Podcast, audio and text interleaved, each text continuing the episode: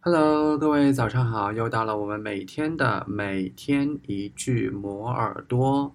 那么在开始今天的节目之前呢，多点赞，多转发本期节目。One thing about the moon many people don't know is that it has a lot of garbage on its surface, left over from human space exploration. One thing about the moon many people don't know is that it has a lot of garbage on its surface, left over from human space exploration.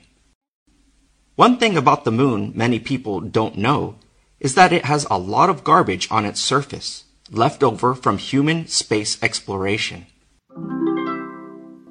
你听到了什么呢？留言告诉我，然后我看到之后呢，会一一回复大家的。